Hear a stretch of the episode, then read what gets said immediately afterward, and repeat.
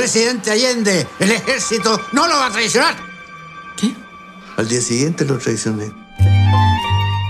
Olá, sejam todos muito bem-vindos a mais um episódio do podcast Papo de Cinema. Eu sou Marcelo Miller e o nosso assunto hoje é O Conde, o novo filme de Pablo Larraín.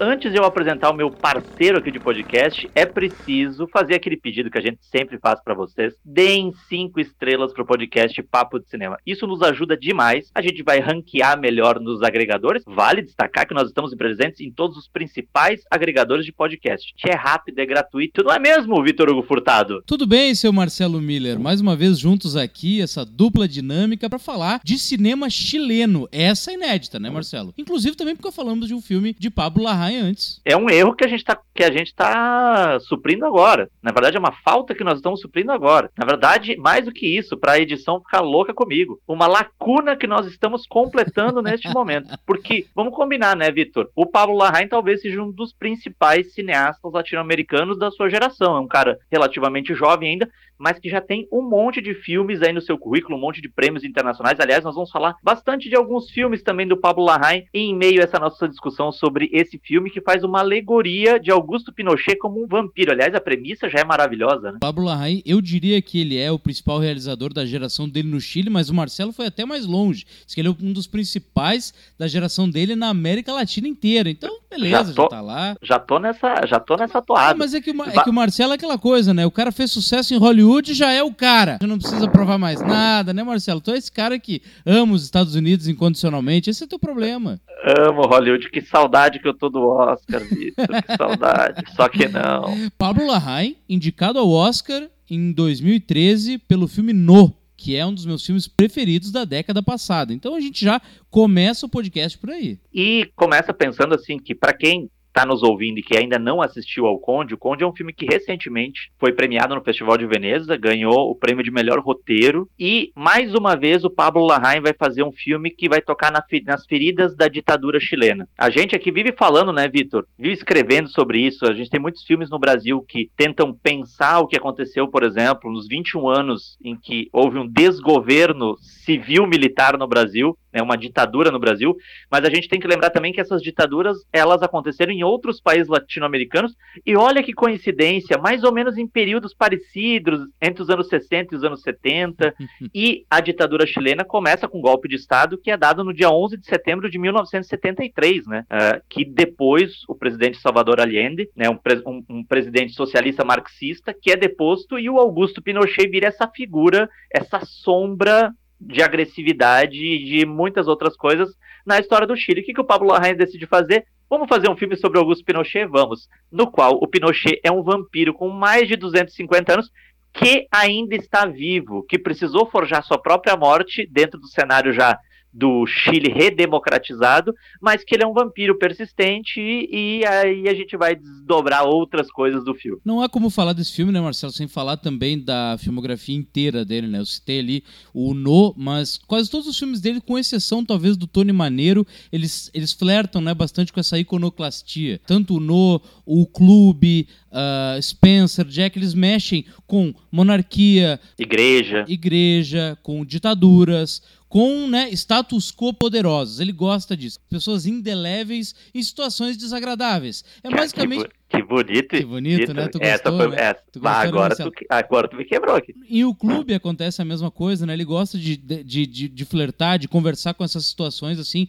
onde ele coloca, né? O, as pessoas afortunadas, as pessoas em, em posições de poder, alguns momentos de problemática, né? Algum momento de reflexão. É, e sem contar que tem uma outra coisa que eu acho que é, é muito destacada na filmografia do Pablo Larraín, é o fato de que ele gosta de trabalhar desconstruindo a ideia da celebridade, né? A gente, basta a gente lembrar que ele fez o Jack com a Natalie Portman, que ele fazia um filme em que imaginava o que teria acontecido, né? Imaginava a solidão da Jaqueline Onassi Nazis logo depois do assassinato do John Kennedy. Então é um filme que imagina essa personagem célebre que tinha o mundo aos seus pés num momento de crise e num momento de solidão. Ele é um cara que faz Neruda também, um pouquinho depois do Jack. Neruda que vai falar sobre a perseguição que o poeta chileno Pablo Neruda sofre por conta das, de, de, de forças do Estado, de forças agressivas. E ele também vai, o filme mais recente dele, ele vai fazer isso com a Lady Di, né, no Spencer que é um filme que já tem alguns elementos de terror que ele vai reaproveitar aqui, mas de um modo, modo completamente diferente no Conde, né? Mas ele vai fazer um filme em que também, né? Eu acho que o, o Spencer e o Jack, eles são filmes meio que irmãos, né?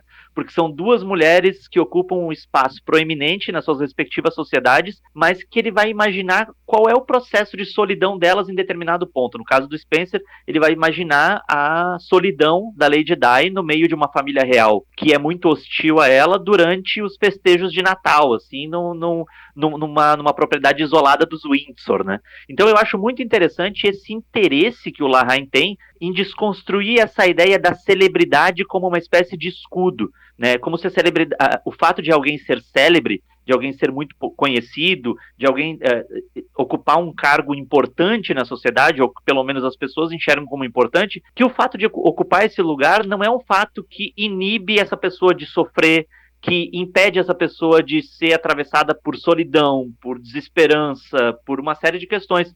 E aqui ele volta a fazer isso, só que numa chave completamente diferente e com um personagem que, me, que né, diferentemente da Jaqueline Onassis, diferentemente da Lady Di, em que o filme é muito empático com essas mulheres, aqui ele não está preocupado em ser empático com Augusto Pinochet, né? Aqui ele está preocupado em fazer um escárnio com Augusto Pinochet. É, que na verdade ali ele deixa clara a linha ideológica dele, né? Por isso que ele acaba fazendo essa diferenciação. E eu acho que dentro disso que tu falou, talvez o Conde seja o filme onde ele mais deixa evidente, e ele precisa deixar evidente, que não é uma releitura biográfica. Porque assim como Neruda, assim como Jack, assim como Spencer, ele consegue construir essa ideia de, ah, vamos imaginar como foi esse momento. Tal qual sei lá, no passado fez, por exemplo, Baz Luhrmann com Elvis. Ele fez o Elvis dele, assim como talvez o Pablo Larraín tenha feito a Jack dele, né? A Diana dele, e agora ele faz, fez o, Neruda dele, e agora ele faz o Pinochet dele. Mas quando tu diz assim, Marcelo, que ah, desconstrói pessoas celebridades, o Pinochet, além de uma questão de celebridade, ele não fica muito longe também dessa questão de idolatria de Neruda, de Diana, de Jack. A gente parece ao assistir o filme que pensa, não, todas as pessoas vão concordar com Pablo Larraín, eu concordei. Na verdade não, né, Marcelo? É justamente não. porque há várias pessoas que concordam, que endeusam Augusto Pinochet, que ele faz esse filme tão evidente, ele mostra esse caráter vilanesco do Augusto Pinochet. E eu acho que isso é interessante abrir uma brecha para a gente conversar, Marcelo, sobre essa ideia eu assistindo ao filme fiquei pensando, poxa, eu nunca tinha, eu nunca tinha associado a ideia de um ditador, de um fascista, de um, de um autocrata na figura de um sanguessuga, na figura de um monstro, sempre de uma pessoa ruim, né? Porque a, a, a, gente que, que a gente Marcelo que não é muito muito apegado com o maniqueísmo, a gente sempre pensa, não, não existem pessoas integralmente ruins, elas fazem coisas ruins e elas fazem coisas boas. Mas na verdade, daí ele coloca o teu maniqueísmo em xeque, porque tu pensa, procura alguma coisa boa ali, Marcelo, no Augusto Pinochet, eu, quero, eu te desafio. Não vai não. achar, né? Mas o que ele faz ali é interessante porque vários outros cineastas fizeram isso. O Chaplin fez com o Grande Ditador, o Taika Waititi recentemente fez com o Jojo Rabbit, o Sacha Baron Cohen faz uma alegoria ali, né, de vários ditadores do Oriente Médio com o ditador. Só que esse dessa vez, o Pablo Larraín, ele, ele não dá espaço para que a gente tenha empatia. É, e tem uma coisa, tu, tu acho que tu usou exemplos bem interessantes e o, o nosso ouvinte, que também é leitor do Papo Cinema, sabe que já tem crítica de O Conde lá, assinada por este que vos fala, e lá na crítica eu falo um negócio negócio que me chamou muito a atenção, né, fazendo paralelo até com outros filmes, é, isso até demonstra o quanto o Pablo Larraín também é um cinéfilo, um cara que está ligado nessa construção prévia a ele. O, o que o Pablo Larraín faz com o Conde é, de alguma maneira, alegorizar o mal. É algo que o expressionismo alemão fez lá na, na, nas décadas de 10 e nas décadas de 20 do, do, século passado. Porque, por exemplo, na Alemanha, naquele período, se saía de um, de, de um pós-Primeira Guerra Mundial e os artistas, os os cineastas, os fotógrafos, os cenógrafos estavam bu buscando formas de transformar em objetivo, transformar em imagem aquilo que era subjetivo. essa sensação de terror, essa sensação de desesperança, essa sensação de que de, de, de inquietude diante de uma falta de, de um futuro. O que, que vai acontecer na Alemanha, que então era chamada de República de Weimar? Então, assim, é por isso que é muito natural que no expressionismo alemão a gente tenha uma profusão enorme de monstros, que a, a forma de tu trazer esse mal à tona, de trazer esse mal absoluto à tona, é encarná-los como monstros. Então, assim, tu tem o Cesare do gabinete do Dr. Caligari, tem o, o, Fausto do Murnau, a gente tem o, o, Nosferato do Murnau também, né, que é uma encarnação absoluta do mal, que a gente, como tu falou, né, a gente não vai procurar uma bondade no, no Nosferato, do Drácula, né, que é, é, uma hora até a gente faz um podcast sobre isso, como o Murnau fez uma, uma picaretagem com o Nosferato, para pular dos, dos para passar por cima de direitos autorais. Mas o que eu acho interessante é que o, o Larrain vai buscar essa estratégia que é cara ao expressionismo e vai, de uma maneira evidentemente expressionista, alegorizar o mal mas a partir dessa celebridade. E acho que tu bem colocou uma, uma questão assim, é, que a gente não tem a inocência de achar que o Augusto Pinochet é enxergado como um monstro por todo mundo. Tem muita gente que, de fato, pode se encaixar muito naquele personagem do, Alfe, do Alfredo Castro, que é o cara que é o lacaio, que é o típico lacaio do monstro, né? Todo filme de monstro que se preze tem um lacaio, especialmente o um filme de vampiro, tem um lacaio que segue cegamente, a gente tem isso no Drácula, tem isso nas histórias mais clássicas de vampiro, mas que o personagem do Alfredo, do Alfredo Castro representa a galera que hoje tá batendo palma, por exemplo, pro candidato da extrema-direita na Argentina que tá fazendo comício com motosserra. Tu então, diria assim, então, são... Marcelo Miller, que o bolsonarista, ele é o Renfield do Drácula, é isso? É, basicamente. Ah, bom. Tá... Ficou claro agora. Ba basicamente. E, assim, quando a gente vai estudar até o próprio expressionismo, para ficar um pouco nisso, existe uma corrente de pensamento que atribui aos filmes expressionistas uma espécie de clarividência sobre o que aconteceria no nazismo, né? Porque é isso, é um personagem carismático, hiperpoderoso que as massas seguem cegamente. Né, que é o que ia acontecer depois no nazismo com Hitler e tudo mais. E aí o que o Lahai vai fazer aqui é também fazer uma espécie de alegoria para mostrar que esse extremismo, né, e a gente vai depois no nosso intervalo a gente vai falar um mais ainda sobre o filme, mas é uma alegoria sobre como esse extremismo é persistente, como ele é imortal como um vampiro, né? Exato. Quando ao assistir o filme eu fiquei pensando, poxa, mas é isso. tem uma frase célebre, inclusive, de um autor cujo qual eu não me lembro o nome, que é o fascismo é uma cadela que está sempre no cio. Bertolt Brecht. E é isso.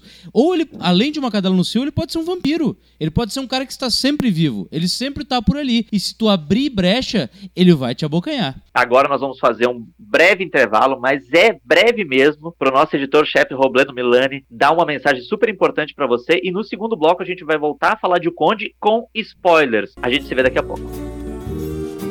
Olá pessoal, aqui é Robledo Milani, editor-chefe do Papo de Cinema, e você está acompanhando o nosso podcast. Agora, estamos dando uma respirada na conversa, não apenas para retomar o fôlego, bate-papo tá bom demais, né? Mas também para lembrar você de que esse espaço também é seu, sabia? Exatamente, pois os parceiros do Papo de Cinema tanto podem sugerir os temas a serem debatidos nesse momento de troca e de discussão, como também negociar conosco inserções comerciais, divulgando o seu produto, evento filme ou marca. Bacana, hein? Fala com a gente, manda um alô por aqui, por qualquer um dos nossos perfis nas redes sociais. E você sabe, estamos no Instagram, no Twitter e no Facebook, ou mesmo lá no site, pelo nosso e-mail papodecinema, arroba papodecinema.com.br. Estamos esperando pelo seu contato, viu? Tenho certeza de que vai ser massa demais contar com você ao nosso lado, tornando esse papo de cinema ainda mais amplo e diverso. Bora lá? Estamos de volta! Então, Vitor, vamos entrar um pouco mais nessas questões das polêmicas, porque eu acho que se tem uma coisa que no Conde não funciona tão bem, ou que talvez funciona num nível mais superficial, é justamente a insistência nessas metáforas, que são metáforas um tanto quanto óbvias. Quando a gente pega ali o personagem, o Pinochet, tudo bem, entendemos, ele é o sanguessuga, ele é o vampiro que sugou o Chile enquanto pôde, e ele tem como prole cinco filhos que não são vampiros, mas que são tão sanguessugas quanto ele que querem continuar mamando na teta do que, ele, do que o Pinochet roubou do Estado. Só que eu acho que o Larraín fica, às vezes, insistindo um pouco demais nessa metáfora que é óbvia. Os filhos também são vampiros. Eles não são literalmente vampiros, mas também ficam sugando as, as riquezas do país.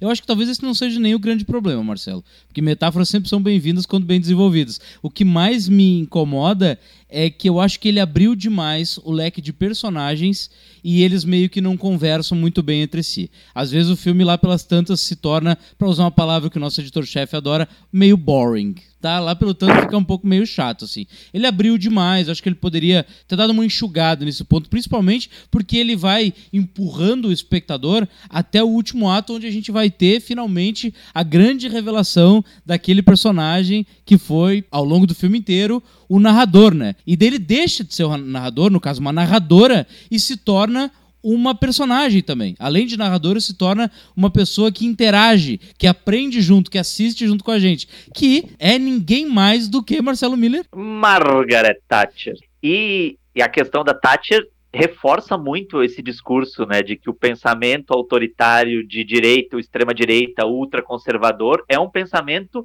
em tese que gera sugadores, que gera uh, governantes que vão se aproveitar das nações em prol de projetos pessoais e políticos próprios e que isso é uma persistência. Tanto que o filme tem um pequeno trecho no finalzinho que ele deixa de ser preto e branco e passa a ser colorido, justamente para mostrar assim: isso é o agora. Né? Então, assim, como o Vitor falou lá que o fascismo é a cadela que está sempre no cio, essa frase do Brecht, é isso. Não existe derro a derrota do fascismo. Existe uma certa asfixia momentânea do fascismo. Isso é uma coisa interessante, né, Marcelo? Porque às vezes se pergunta assim, mas a luta, luta, luta. Terminou a ditadura, terminou o fascismo. Agora deu, vamos descansar. E na verdade é extremamente frustrante tu pensar que não, não acaba nunca. Sempre vai ter um vampiro pronto para morder um pescoço. Exato, exato. E a gente, ou seja, tá sempre brigando, tá sempre lutando. Basta saber, né? Basta a gente lembrar quantas pessoas ainda estão colocando em xeque o resultado das urnas, né? E ainda ainda não aceitam, aqui no Brasil, né? Eles não aceitam o que aconteceu. Agora, tem uma coisa, Vitor, que eu tava falando com o Robledo ontem, nosso editor-chefe, que hoje, infelizmente, não tá aqui com a gente porque ele tá com outras pautas, mas ele também viu o filme. E o Robledo sinalizou uma coisa que tinha me passado despercebido. Porque existe uma personagem que é uma personagem muito importante no Conde, que é uma freira, que tem uma aura um tanto quanto andrógena, e eu confesso que eu não tinha muito entendido, né, qual era a função daquela freira. É muito interessante, porque ela tá ali, ela tá a serviço da Igreja Católica, ela tá a serviço da Igreja Católica e disposta a fazer um sacrifício enorme, que é inclusive se transformar numa, numa vampira, se isso significar derrotar o nosso querido quer dizer, o nosso querido só que não, Augusto Pinochet. E aí o Robledo deu uma chave que para mim é uma chave fundamental para entender essa personagem, que ela é uma espécie de Joana d'Arc. E ela lembra muito a Joana d'Arc, né, a, a, representação que se fez ao longo do, dos tempos da Joana d'Arc, né, com cabelinho curtinho e tudo mais. E aí abre uma outra, uma, um outro ponto interessante para a gente pensar o filme. Existe um cineasta dinamarquês chamado Carl Theodor Dreyer, já falecido, um dos grandes cineastas da história, que ele fez um dos principais, um dos mais reconhecidos filmes da Joana d'Arc, que é O Martírio de Joana d'Arc. E esse filme tem um visual, né, fotografia inclusive do Edward Lachman, mesmo diretor de fotografia de Carol,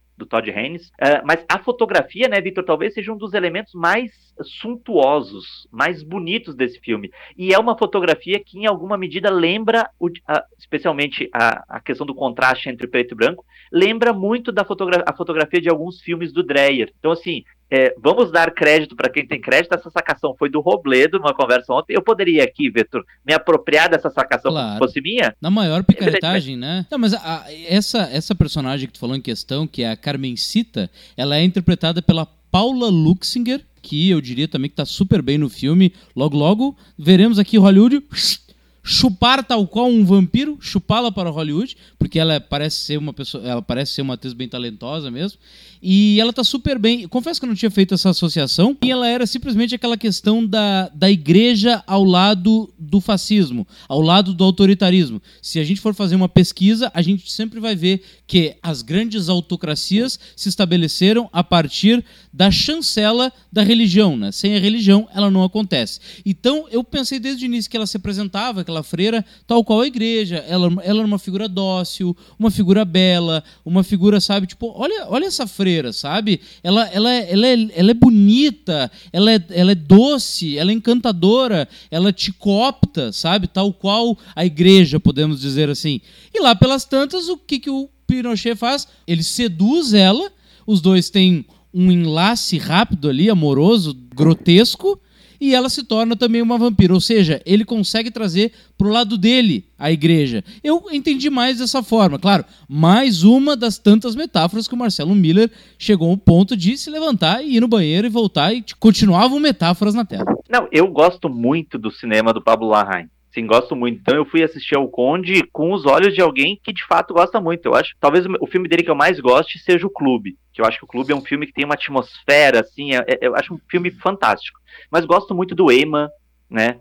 Que ele lançou aqui, foge um pouco até desse recorte que a gente está falando das figuras célebres, da, da ditadura e tudo mais, para focar em algo mais pessoal, algo que tem né, tem um, um, recorte mais cultural. Meu Gosto preferido é Tony Maneiro. Esse filme é um filme de atmosfera também, eu acho ele incrível e um dos filmes dele onde mais fica difícil levantar da poltrona. É, ele é um cara realmente de filmes muito bons, assim. Só que eu ficava, às vezes, um pouco decepcionado ao assistir o filme, embora eu acho que o saldo seja bem positivo, é justamente pela essa martelar nessas em algumas metáforas que a gente já entendeu da primeira vez e não desenvolver algumas coisas, como por exemplo, a personagem da a Carmencita, a personagem dela que é uma personagem muito boa, é, o próprio personagem do Alfredo, do Alfredo, Castro, que ele é, em princípio, aquele típico mordomo, puxa-saco, que vai fazer de tudo pelo seu mestre, mas que tem ali um tempero diferente, aliás, uma baita interpretação, outra, né, do Alfredo Castro, que né, dispensa comentários, é, mas ele tem uma outra temperatura ali, porque ele tem uma certa inveja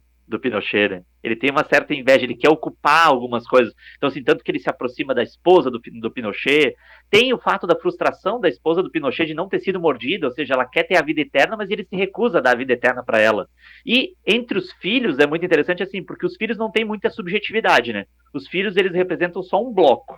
Então, e a gente tem, por exemplo, a Antônia Zegers, que é uma grande atriz que faz um dos filhos ali, e eu fiquei um pouco decepcionado de não ter um desenvolvimento, porque é isso. Se ali a gente tivesse do jeito que o filme nos apresenta, cinco filhos, dez filmes, dez filhos, um filho, três filhos, não faria muita diferença. Porque ali é só uma questão numérica, né? Não existe muita diferença entre o enfoque desses filhos não, também. Na verdade, então, não, não, existe diferença. É a exatidão, né? Ele tinha cinco filhos, ele colocou cinco filhos. É, exato, sim. Então, assim, é muito. Eu acho que tem algumas coisas também que são legais no filme, que é especialmente quando a Carmencita vai fazer toda aquela, aquela aquele inventário, porque ela tá ali com a desculpa de fazer um inventário contábil para também poder ajudar na transferência dessa riqueza roubada do Chile para os filhos, em que essa, essas conversas parecem até uma sessão de psicanálise, né? Porque ela fica falando com os filhos, ah, mas o que, que vocês estão fazendo? Aí eles e, e esses diálogos são diálogos muito reveladores do quanto esses os moleques cresceram sendo subsidiados pelo pai, né? Na verdade, subsidiados pelo Chile, por esse dinheiro roubado do Chile,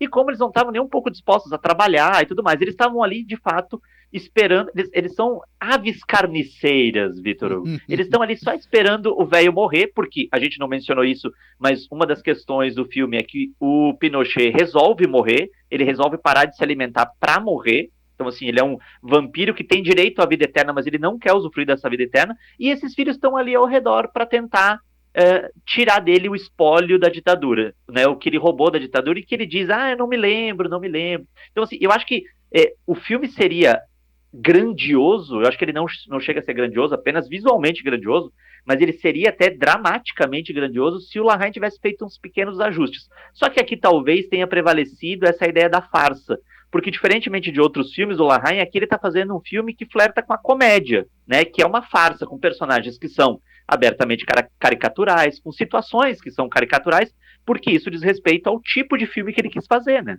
É, eu achei um grande filme no Fugir dos Ovos, Marcelo. Eu acho interessante, ele consegue conciliar a comédia, tem essa questão de, de homenagem a outros cineastas que também tentaram fazer algo do tipo. Acho muito interessante. Esse filme vai ficar, vai ficar na minha cabeça por muito tempo. A direção de arte dele é muito interessante. Os voos do Pinochet numa Santiago, sabe? Do, do presente, né? Que, e daí fica muito claro, né? Nesse momento, aquela questão fascismo sempre pairando pelo presente e vai pairar pelo futuro, sabe? Pena que o Larrain acaba se perdendo um pouco nessa conexão entre os personagens. E também, Marcelo, não vou te mentir, me incomodou muito no final a questão da Margaret Thatcher ser mãe do Pinochet. Isso ficou um pouco desconexo e um pouco desamarrado para mim. E tem uma coisa, Vitor, que eu tô, a gente tá falando aqui, a gente vai repensando no filme, né? E que nem, nem coube, acabei nem trazendo no texto, mas a gente vai reelaborando o filme à medida que nós vamos construindo outras coisas a partir dele. Não te pareceu meio evidente que o Larraín faz uma associação visual do Pinochet com o Batman? Porque na, nas vezes em que eles se aproximam do Pinochet para ele botar o, a roupa dele militar para ele sair voando, cara, é exatamente como o Bruce Wayne chega e, e ele se depara com a roupa do Batman. Marcelo, então, isso assim, é uma eu... novidade só pra ti, porque o tio do Besouro Azul já disse isso. O Batman é fascista. Tu não sabia é... disso? É, então, é, basicamente, ó, a latinidade aí. O Pablo Larraín deve ter dito: ah, é, então a gente vai fazer o seguinte: eu vou aproveitar de algo que é um clichê visual dos quadrinhos do Batman, não só do Batman, mas de outros super-heróis, mas é porque parece muito Batman, né? Quando ele chega, a roupa numa redoma, né? Como se fosse aquele lugar.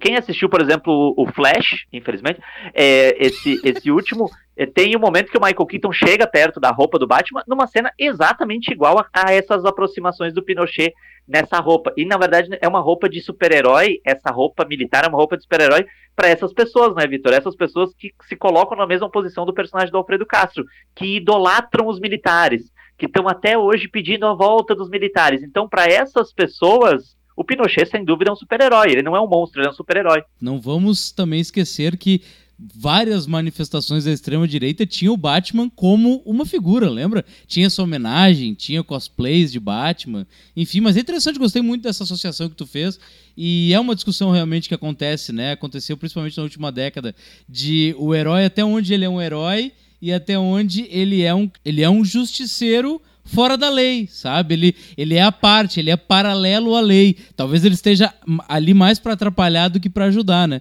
É, e a gente tem, então, no fim das contas, o Conde, um filme que infelizmente não passou pelas telas de cinema, né, Vitor? Eu fiquei muito frustrado com, com isso, porque como o filme tem uma exuberância visual, que talvez seja uma das suas principais qualidades, ver esse filme numa tela de cinema teria feito acho que bastante diferença, né? Isso uh, se conecta muito com o que a gente fala diversas vezes em vários episódios do podcast. Assistir numa tela grande determinados filmes, por isso que a gente sempre tem esse compromisso, né? A gente fala nos programas aqui, pessoal, tentem assistir esse filme numa tela grande. Apesar de ser na, na, uh, um filme da Netflix, eu tenho certeza que o Pablo Haim pensou numa tela grande quando fez ele.